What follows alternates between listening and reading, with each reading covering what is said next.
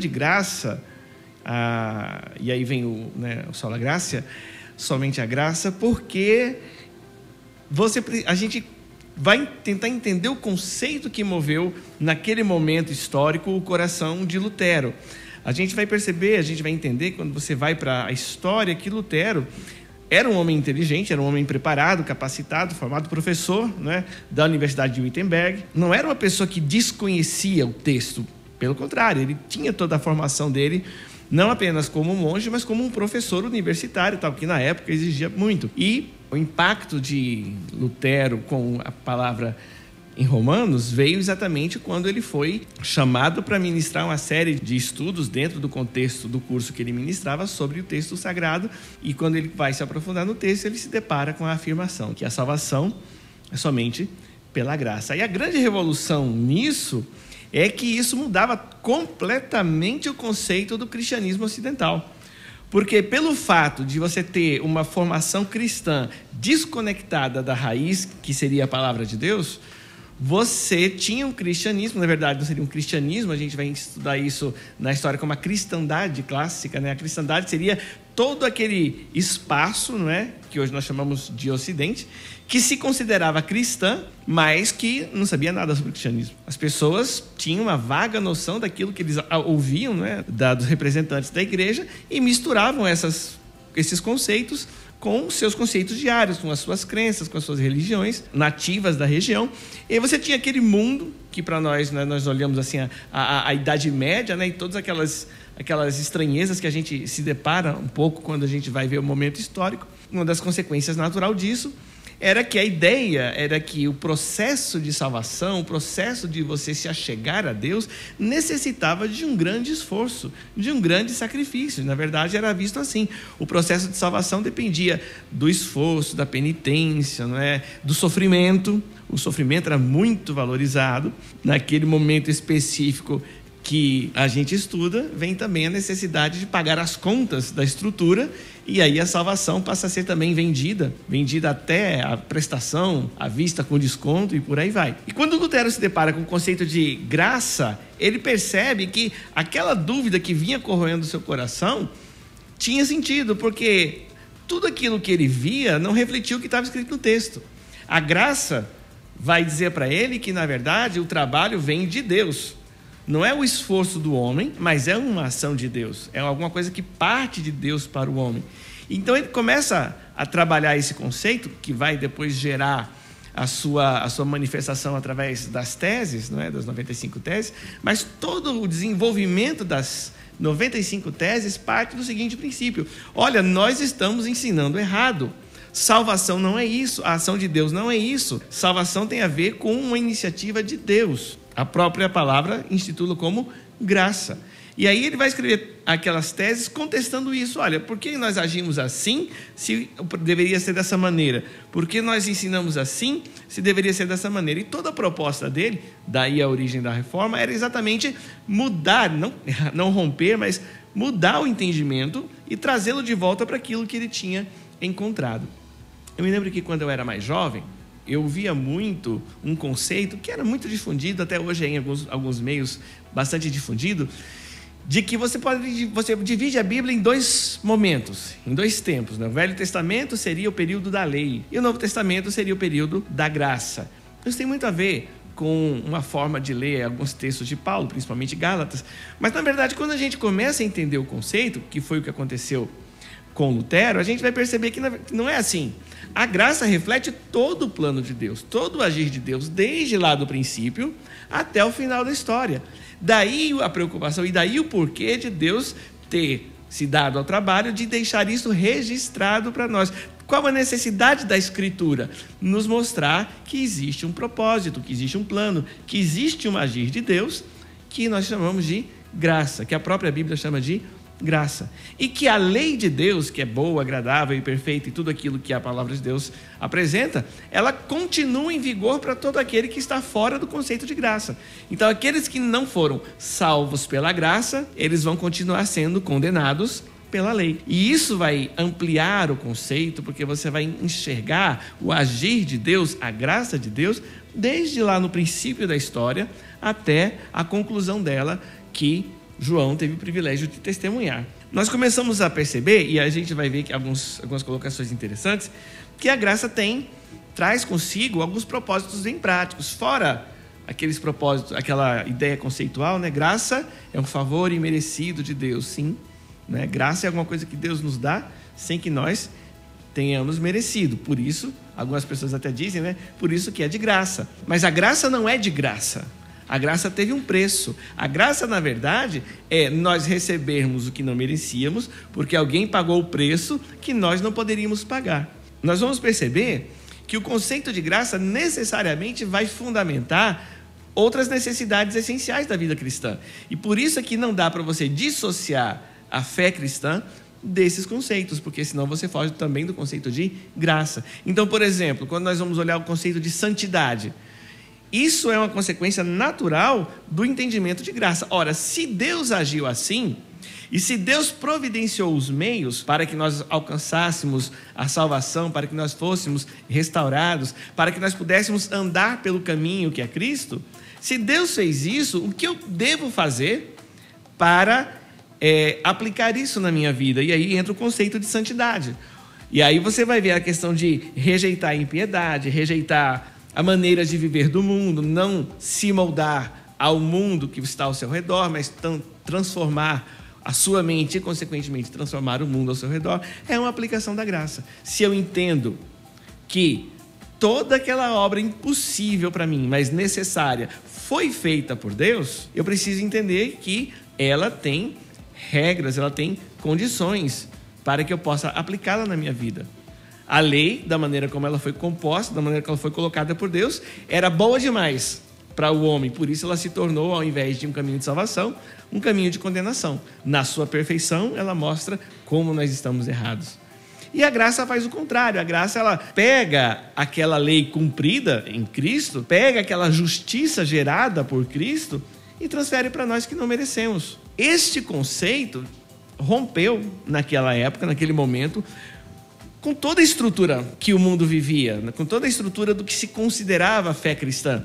Porque a partir daquele momento, isso também tirava a autoridade dos homens e devolvia a autoridade, devolvia, nunca deixou de estar, né? mas aos olhos dos homens, devolvia a autoridade para Deus. Ora, se é Deus quem faz e só Ele me dá de graça aquilo que Ele fez, eu não devo mais, eu não tenho mais porquê estar na dependência de alguém que interceda por, interceda por mim e que faça essa intercessão entre eu e Deus e ainda por cima que me cobre alguma coisa em troca dessa intercessão, seja dinheiro, seja penitência, seja alguma coisa. Eu até entendo que eu deva me penitenciar no sentido de abrir mão de coisas que eu gosto e que estão erradas, mas eu posso fazer isso diretamente com Deus. Então a graça abre essa, essa porta, a ideia de graça abre essa porta e nos mostra tudo aquilo que estava escondido. Nos permite olhar para a Escritura, que agora se torna acessível, e enxergar nela todo um mover de Deus desde o princípio da história, não é? Que amarra aqueles que são ó, é, é, foco do seu amor e os trazem de volta para si. Por isso ela é tão revolucionária. E por isso que quando ela não é devidamente entendida e devidamente compreendida, a primeira coisa que acontece é que nós nos sentimos tentados a cair nas mesmas práticas antigas. Porque quando nós não conseguimos perceber o que a graça impacta na nossa vida, o que, que nós vamos fazer? Vamos tentar fazer aquilo que já foi feito para tentar suprir esse caminho. E aí nós caímos de novo na ideia de obras e sofrimento e sacrifício.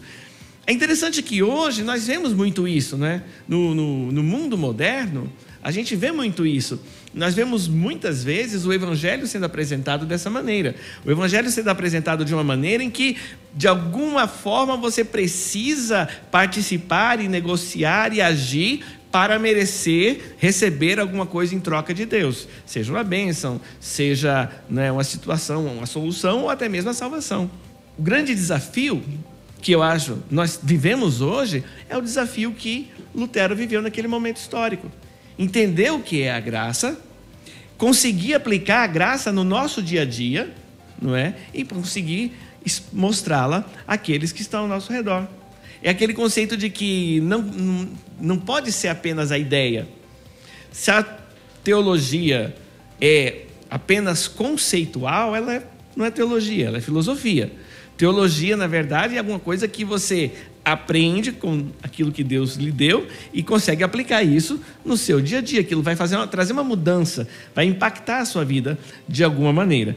Graça, ela necessariamente vai nos desafiar a entender qual é o nosso propósito. A graça nos dá um propósito. Antes, meu propósito era o quê? Fazer tudo pela instituição para que ela possa interceder por mim junto a Deus e quem sabe, não é, conseguir um cantinho para mim lá em cima ou pelo menos no meio do caminho, ali no purgatório. É um, um, alguma coisa que eu preciso me sacrificar, eu preciso me dar, eu preciso entregar, eu preciso abrir mão do que eu tenho, né, dos meus bens, da minha família. Eu preciso sempre dar e dar e dar e dar na esperança de que aquele que está recebendo interceda por mim e consiga.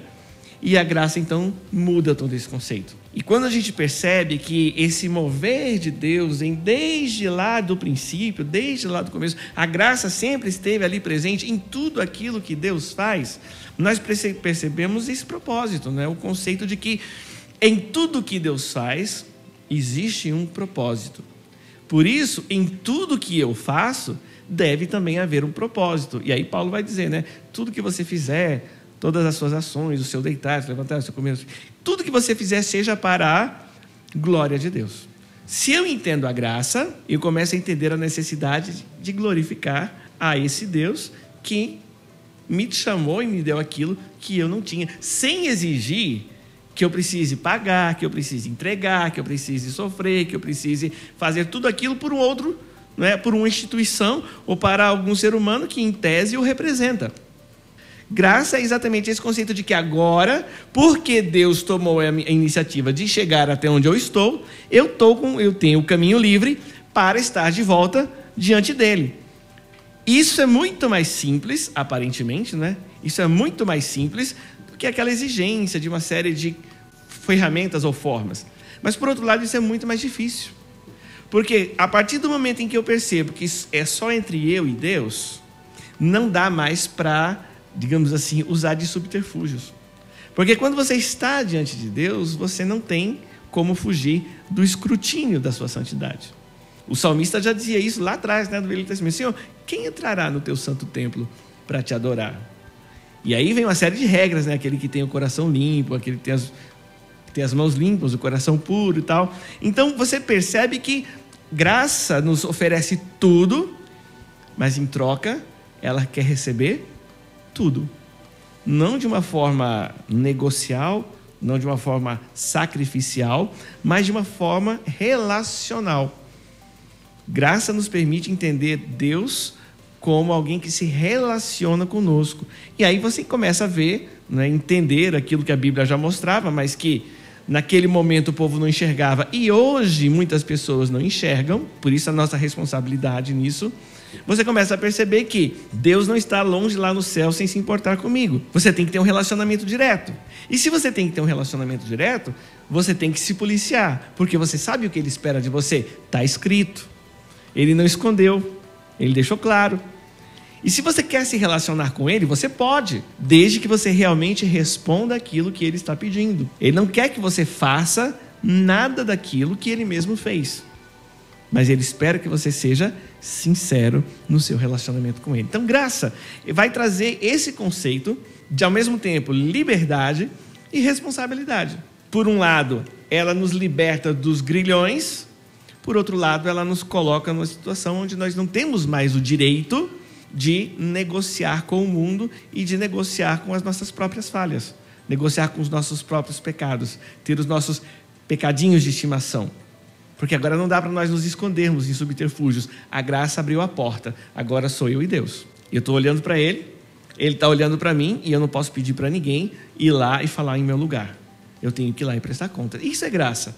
É um privilégio único, que não pode ser vendido, não pode ser negociado e não pode ser trocado. Revolucionário? Com certeza. Mas é um conceito revolucionário por causa disso. Aqui as palavras da Escritura, que eu não conhecia, mas que agora eu conheço, vão ganhar um peso muito maior. Quando eu vejo João dizendo, filhinho, não peque, porque olha só o que Deus fez por você de graça. Olha que bênção, olha que presente Deus te deu. Você não pode pecar, filho. Você não tem o direito de pecar. Depois de você ter recebido tudo isso. Filhinho, você pode até se irar, mas não guarde isso para outro dia, porque você vai estar abrindo a porta para o inimigo. Não faça isso. É normal até que você fique irritado, né? Irai-vos, mas não pequeis, não dê lugar a isso. Então você percebe toda uma liberdade de relacionamento e todo um peso de responsabilidade. Por isso que vida cristã não é fácil. Tinha uma canção antigamente que dizia isso, né? Vida com Deus é luta, irmão. É ter que nadar contra a maré. Graça é isso. Graça é a certeza que você tem que você vai chegar lá. Mas para isso você vai ter que deixar para trás aquilo que não interessa. Você não pode ter um pé lá e um pé cá. Graça nos tira isso e nos dá em troca tudo aquilo que Deus fez. Aí, aí a gente pode olhar para toda a Escritura e enxergar Deus agindo em toda ela. E perceber que não é alguma coisa que começou num determinado momento, mas que sempre esteve presente. Sempre esteve presente para todos nós. E sempre vai estar. Até que nós encerramos a nossa história e voltemos para lá com Ele.